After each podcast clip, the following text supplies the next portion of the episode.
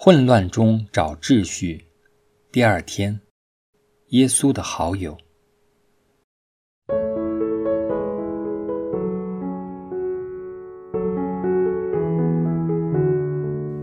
混乱中找秩序，真的可行吗？为人确实是没有可能的，但是为天主，一切都是可能的。最好的学习对象就是耶稣，而耶稣的窍门就是懂得天父的心意，因为耶稣是天父的完美反应。我们可先由认识耶稣的性情开始。要认识耶稣的真性情，其中一个最好的方法，是从默想中去观察耶稣如何与自己的朋友交往。除了他自己的宗徒以外，可以说，耶稣最亲密的朋友就是马尔大、玛利亚及拉扎路这一家人。在耶稣奔波的传教旅程中，他偶尔会路过探访这家人。有一次，耶稣在他们家中做客。路加福音第十章三十八至四十二节有以下的描述。他们走路的时候，耶稣进了一个村庄。有一个名叫马尔大的女人把耶稣接到家中。她有一个妹妹名叫玛利亚，坐在主的脚前听他讲话。马尔大为伺候耶稣忙碌不已，便上前来说：“主，我的妹妹丢下我一个人伺候，你不介意吗？”请叫他来帮助我吧。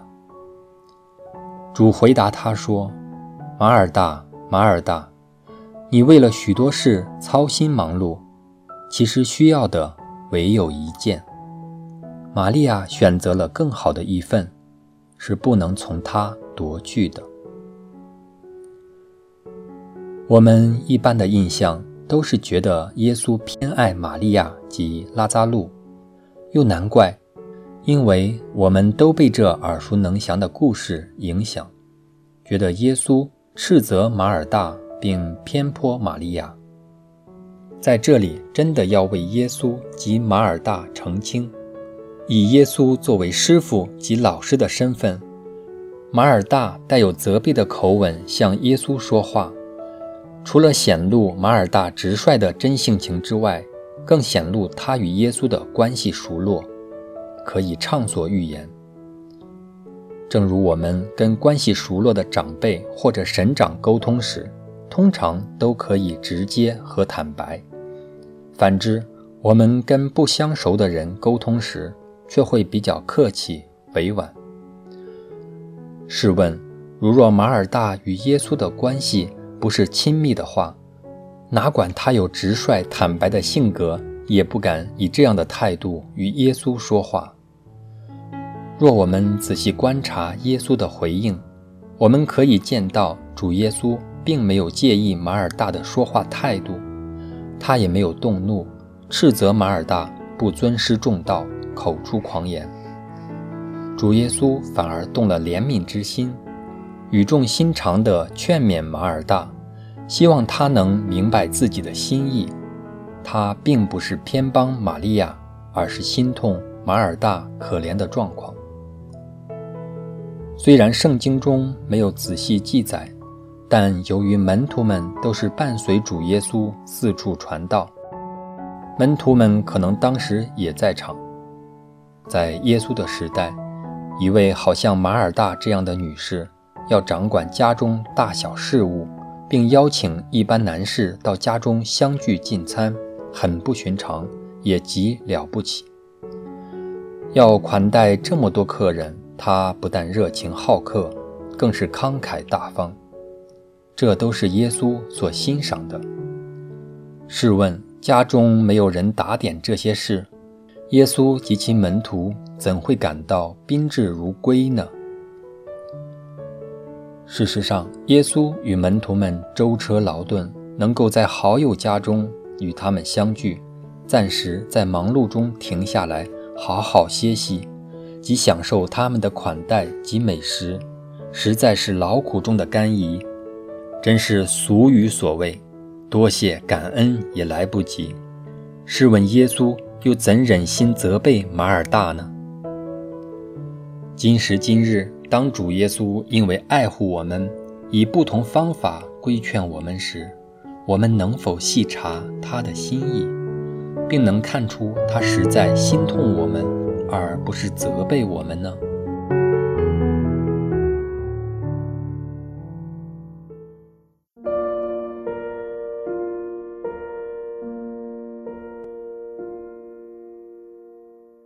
可怜的耶稣是史上最被误解、最不被明白的人。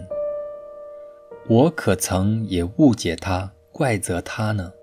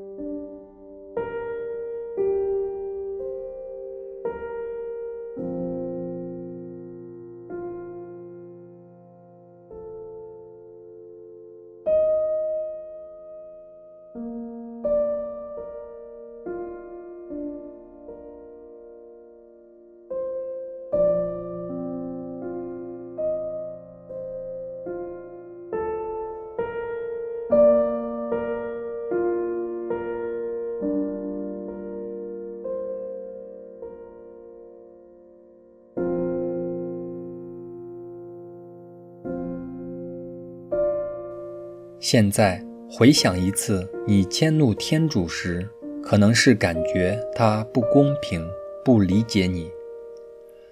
你现在可以静心感受他背后的心意吗？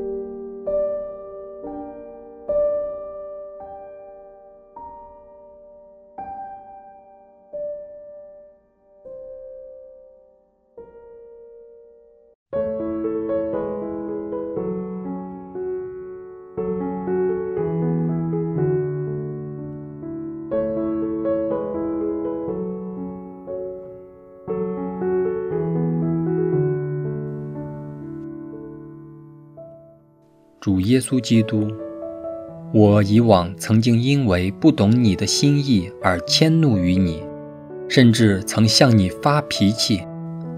但你不但没有责备我，反而耐心地诱导我。请原谅我过去误解了你。我知道你是爱惜我、心疼我的。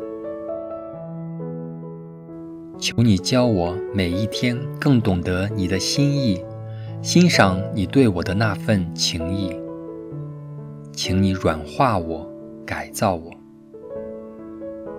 以上祈祷是靠主耶稣你的圣名而求，阿门。愿光荣归于父及子及圣神，起初如何，今日亦然，直到永远，阿门。